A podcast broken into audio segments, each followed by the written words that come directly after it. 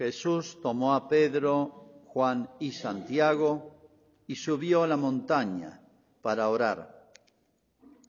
Mientras oraba su rostro cambió de aspecto y sus vestiduras se pusieron de una blancura deslumbrante. Y dos hombres conversaban con él, eran Moisés y Elías, que aparecían revestidos de gloria y hablaban de la partida de Jesús que iba a cumplirse en Jerusalén.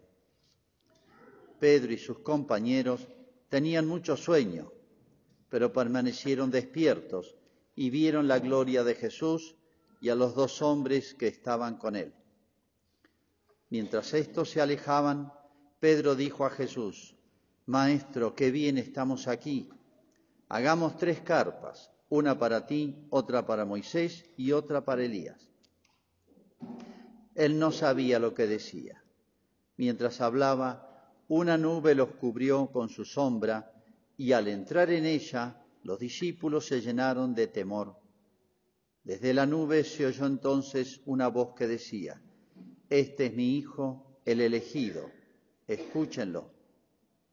Y cuando se oyó la voz, Jesús estaba solo. Los discípulos callaron y durante todo ese tiempo no dijeron a nadie lo que habían visto. Es palabra del Señor.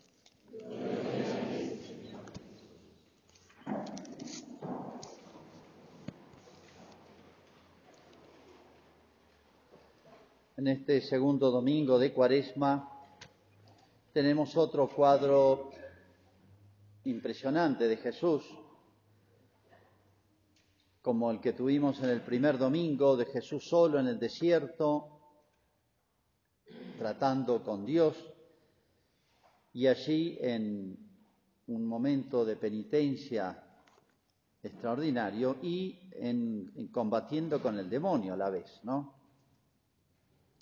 Nos muestra un modelo de lo que es la vida del cristiano. Después del bautismo ocurrió ese episodio, decíamos, ¿no? Como diciendo, esto es, así es la vida del cristiano, así debe ser la vida del cristiano, ¿no? Con esto se vence al malo, al mal. Y ahora tenemos otro cuadro que nos presenta la iglesia, que es el que se ha llamado el de la transfiguración, porque Jesús cambió de figura. ¿eh? La palabra, la transfiguración que van a encontrar en las ediciones del Nuevo Testamento no es del original, se le pone después. Se le podrían poner otros nombres, ¿no? Pero bueno, esto nos expresa bien un poco el centro de este episodio extraordinario. Pero fíjense, para nosotros tal vez nos llame la atención algunas cosas y no tanto otras que para un judío que conocía la historia de su pueblo, conocía signos, señales, se puede decir era mucho más elocuente que para nosotros y por eso vamos a hacer un poquito un repaso. Ante todo el lugar físico para ubicarnos. El monte de la transfiguración tradicionalmente se conoce como el monte Tabor. Se conoce cuál es, no es tan alto. Uno de los evangelistas dice un, un monte alto, elevado. En realidad tiene unos 500 metros. Pero está en una planicie, aislado, de manera que se perfila muy bien en el horizonte, ¿no? Y es un poco como nuestro cerro Seferino acá, ¿eh? que eh, está un poquito aislado y desde arriba se ve un panorama, en Israel se ve toda la llanura que está en torno al cerro, al Tabor. De manera que es muy significativo la vista que hay desde allí y tanto de arriba como de abajo expresa, se puede decir, muchas cosas. Primero toma Pedro, Santiago y Juan. Ellos no saben por qué tal vez. Ya Jesús los ha distinguido, los ha llevado aparte en una ocasión que hizo un milagro, en una casa resucitó una niña. Más adelante los va a llevar, recuerdan ustedes, al huerto de los olivos, a participar, presenciarse, puede decir, en un momento este, más doloroso para Jesús, el huerto, donde Jesús dijo, mi alma está triste hasta la muerte. Después, por la historia posterior, sabemos por qué lo llevó a la hora de la transfiguración, al monte Tabor. Porque estos van a ser, fíjense, Pedro, el primer papa, jefe de la iglesia. Papa significa padre de los padres. pater patrum, de ahí viene la palabra, padre de los padres, o sea, el que se hace cargo de todo, como el papá se hace cargo de las cosas de la familia, de la familia de la iglesia gigantesca, ese es el peso que le iba a poner Jesús a Pedro. Y los otros dos, Santiago y Juan eran hermanos. Juan era el más joven, pero iban a ser, por así decirlo, los colaboradores de Pedro, lo que hoy serían los que cooperan, los cardenales prefectos, los que cooperan con el Papa en el gobierno de la Iglesia. Ahora no lo sabían, pero después Jesús, este, cuando se puede decir, instituya la Iglesia, funde la Iglesia, les va a encomendar esto y se van a dar cuenta por qué ciertas actitudes de Cristo selectivas, selectivas. Tal vez esto ha despertado y ciertamente envidian los apóstoles. ¿Por qué a ellos? Porque a mí no. ¿A qué se los lleva ya? Se habrán hecho muchas preguntas. Y para colmo Jesús les va a imponer silencio de lo que van a ver y experimentar en el monte. De manera que eso va a crear más, no sé qué, entre los apóstoles, pero este, expectativas ante este misterio, curiosidad, o tal vez envidias, como los constatamos casi hasta el momento de la pasión de Jesús. Tres evangelistas cuentan el hecho y uno dice seis días después. ¿De qué? Seis días después de qué? De que Jesús anuncia por primera vez una tragedia futura y es que Él va a morir. O sea, todo esto aparentemente tan extraordinario que están viviendo va a terminar con la muerte de Jesús, pero a su vez anuncia la resurrección. Tres días después va a resucitar. Y quien lo va a entregar a la muerte va a ser su pueblo. Y no solamente su pueblo, sino los dirigentes de su pueblo. Todo esto era difícil de entender. Tal vez la muerte sí, pero la resurrección, ¿se acuerdan cómo les costó si no lo veían a Jesús resucitado? Y hoy aún viéndolo, no les parecía real. Entonces Jesús le anuncia prácticamente que esto va a terminar mal. Faltan seis meses para la pasión de Cristo. Y este episodio, Jesús les va explicando, pero ellos no entienden todo, ni lo pueden comprender por ahora. Este episodio marca un gozne, la, la transfiguración.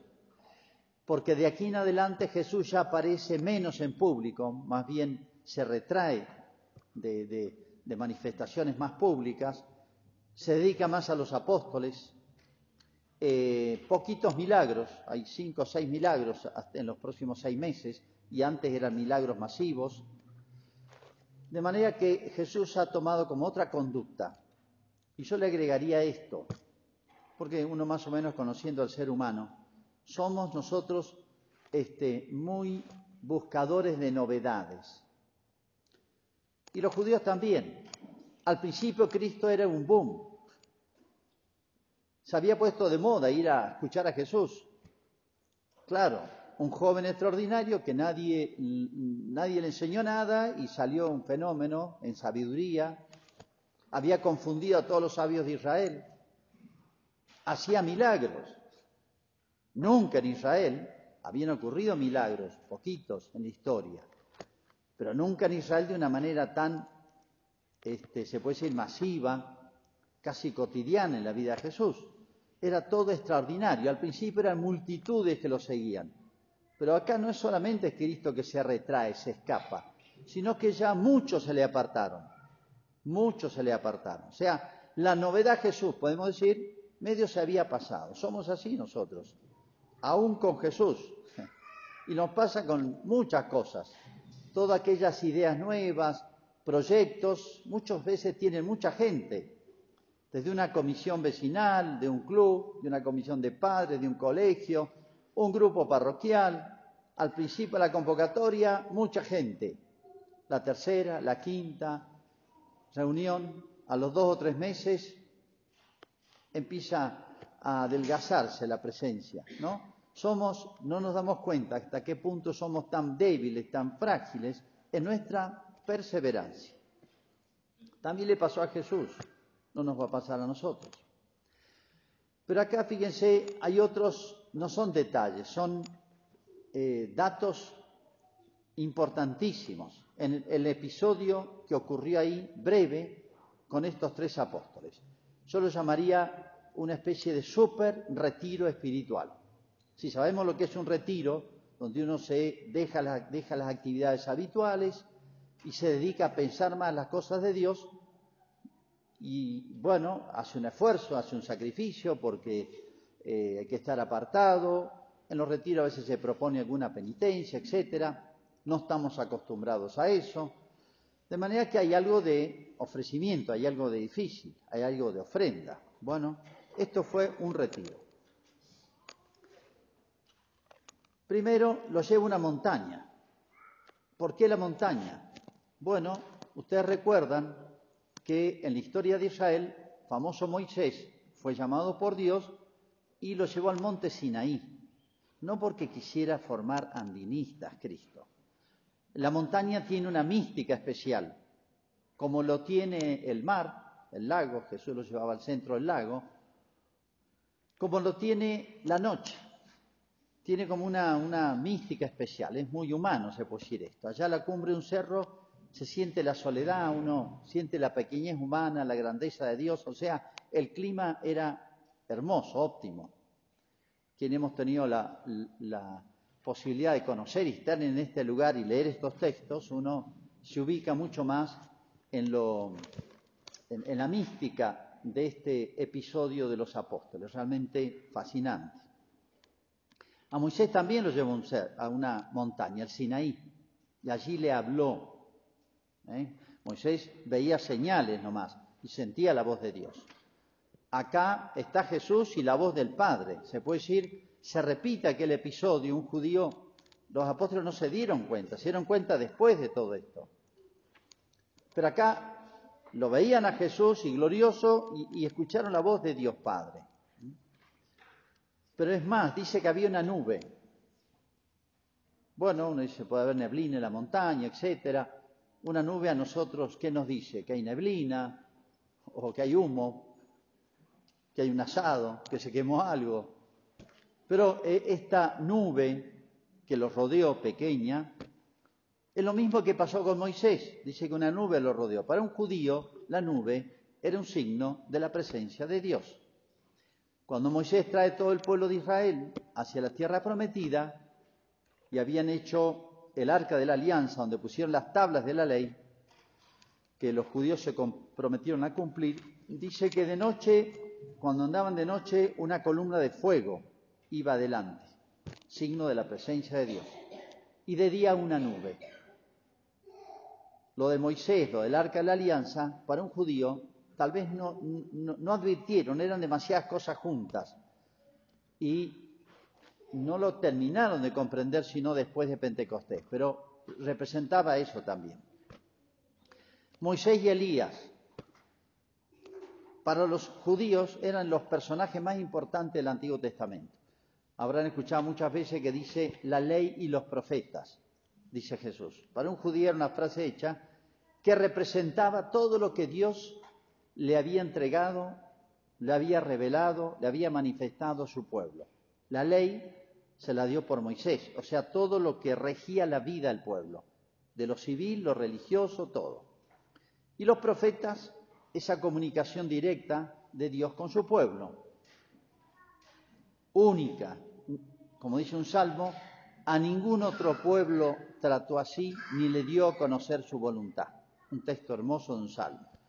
Israel tenía esa gloria de que haber, de haber sido un pueblo elegido por Dios y no solamente al principio, sino que Dios lo había acompañado a través de su historia de una manera extraordinaria. Bueno, todo esto y otras cosas juntas hacen que San Pedro, bueno, y Cristo se transfigura. La palabra significa que cambió de aspecto, pero no se trata de una cuestión puramente externa, sino que les muestra el cuerpo glorioso. En otras palabras, ¿cómo va a ser nuestra humanidad, nuestro cuerpo resucitado? o sea, lo que va a pasar en el futuro. Y hablaban de su partida, dice. Hablaban de la muerte de Cristo, como diciendo, si leyeran bien el Antiguo Testamento y me entendieran bien a mí, sabrían que Yo soy el, que prometió Dios desde la época de, los primeros padres de Adán y Eva, el que prometió Dios, pero va a tener que pasar por la prueba misteriosa y dolorosa para ellos de la muerte. Pero la última palabra es el triunfo de Dios, la resurrección, que es el triunfo sobre el mal y el malo, podemos decir. O sea, hablaban de su partida en medio de ese gozo. Es como un mensaje, fíjense acá hay tantos mensajes. Subir la montaña es costoso, es una figura de la vida del cristiano, es como una subida a la montaña, pero arriba está el cielo. Eso les quiere mostrar. ¿eh? Hablaban de su partida, o sea, de la pasión y la muerte de Cristo, una tragedia. Pero fíjense de qué manera la ve el cristiano, o debiera verla el cristiano. San Pedro se sintió tan bien en ese ambiente que dijo, quedemos, nos sentimos re bien acá. Es hermoso esto, pero hablaban de la muerte de Cristo. Es decir, para el cristiano, la fatiga, el esfuerzo, los trabajos, la pena, los dolores, incluso la muerte, tienen otro sentido, porque cuando están unidos al de Cristo, tienen un sentido de redención y de vida, ¿eh? de vida eterna. Jesús no vino a quitar la cruz del mundo, sino a hacerla fructuosa, hacerle un camino hacia el cielo, camino hacia la gloria. Pero lo que quiero dejar como reflexión de este pasaje es el siguiente. Uno dice, estos tres apóstoles que Jesús lo estaba preparando para ser, San Pablo los llama columnas. San Pablo se convierte mucho después y los trató los tres. Y se fui a ver a los que eran columna de la iglesia. ¿Mm? Eran columnas de la iglesia. Significa que eran los que estaban en el lugar de Jesús, ¿no? Sosteniendo a la iglesia que pasaba por tremendas pruebas desde el principio. Pero fíjense esto, estos tres apóstoles que uno supone que bajaron del monte de la transfiguración, transformados ellos también en este súper intensivo retiro espiritual. Sin embargo, estos tres apóstoles, menos San Juan, pero flaquearon. Ya conocemos lo que pasó con Pedro, de Santiago no tenemos noticias, pero sabemos que cuando llegó la pasión dice que lo seguían de lejos a Jesús. Lo abandonaron, todos lo abandonaron, dice. Es tremendo esto. ¿Y a qué apunto con mi reflexión? Fíjense, llevan dos años y medio con Jesús, el mejor sacerdote que pueda haber. Dos años y medio escuchando su predicación, viendo sus milagros, eh, tratando de cerca con Él. Las buenas personas nos hacen bien a nosotros. Imagínense Jesús cómo habrá sido tratar con Él. Esta gracia extraordinaria. Y sin embargo, bajaron del monte transformados ellos en su corazón flaquearon.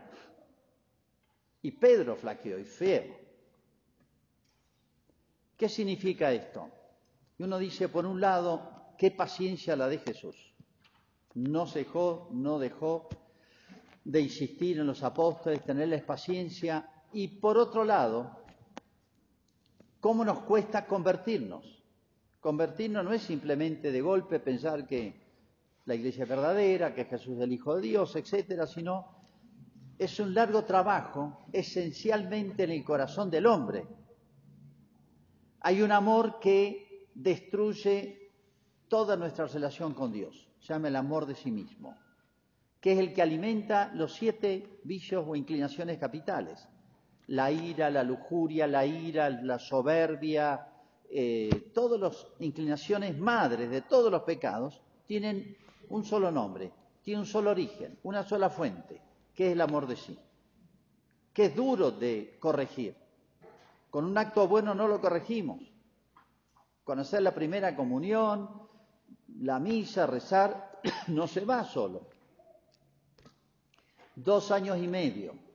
Y el amor propio, el amor de sí todavía no estaba eh, corregido, anulado en los apóstoles. y después de la transfiguración, esto que fue súper extraordinario todo después lo van a terminar de comprender. Aún así, los apóstoles siguieron con sus defectos. Podemos hasta poner este título a un libro, Los defectos de los santos, e incluso los defectos de los apóstoles. ¿Qué estoy queriendo decir con esto?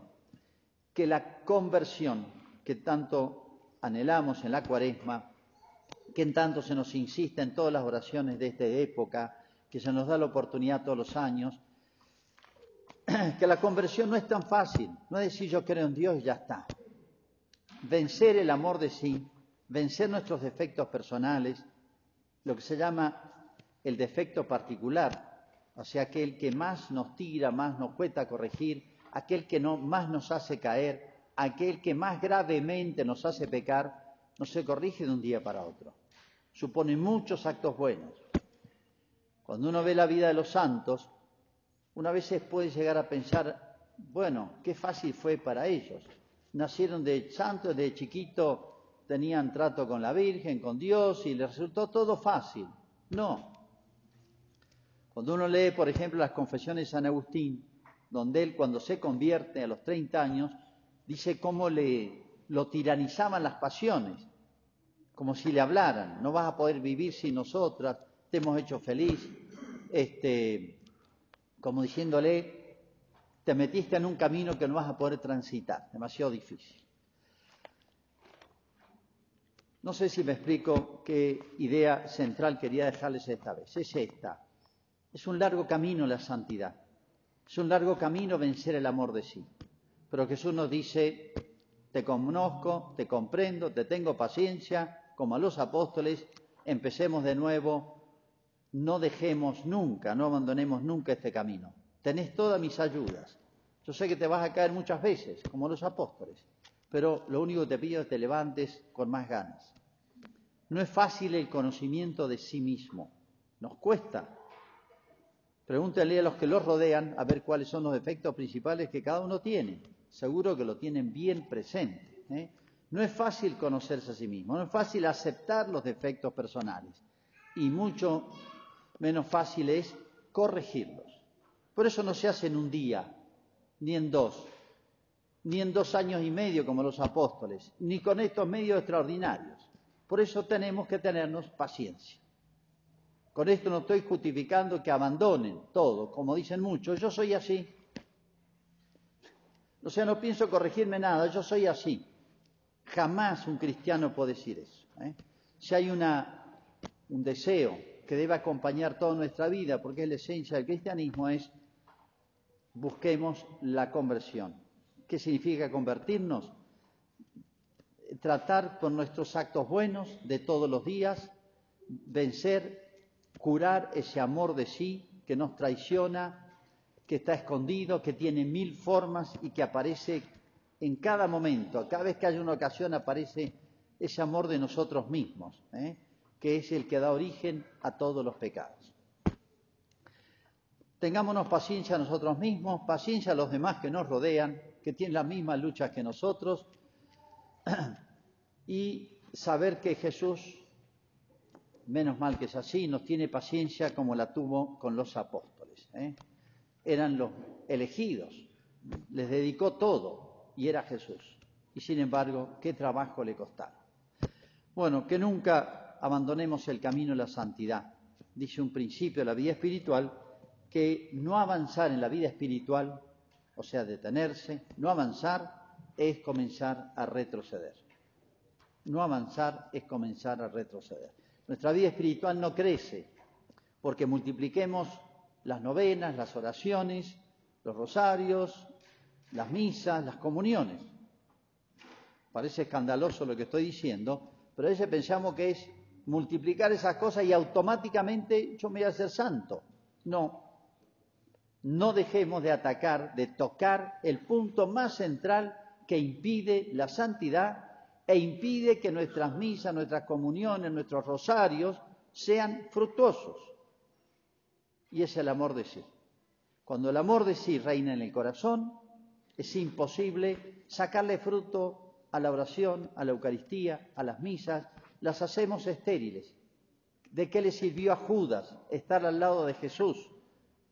si el amor de sí que se transformó en avaricia, después se transformó, lo ensegueció hizo lo que hizo. ¿De qué le sirvió estar al lado de Jesús? Ahí está el punto central, yo diría, de la vida cristiana. Y no se preocupen, ¿qué es lo que hay que hacer día a día? A cada día le basta su afán. Sobre todo aceptar lo que Jesús nos mande. Todos tenemos nuestras cruces, nuestras luchas, nuestros trabajos, nuestras ofrendas, nuestras renuncias, de todos los días, de todas las semanas. Si supiéramos aprovechar una por una, nada más. Es lo que le pidió Jesús a los apóstoles. Ahora acompáñenme al monte. Son dos horas de subida nada más. Después acompáñenme al Calvario. Es una subida un poquito más dura. Pero aceptemos lo que Jesús nos manda. O mejor dicho, sigamos a Jesús. Ahora al Tabor y después al Calvario. Y así podemos un día subir con Él al cielo. Hagamos nuestra profesión de fe. Creo en un solo Dios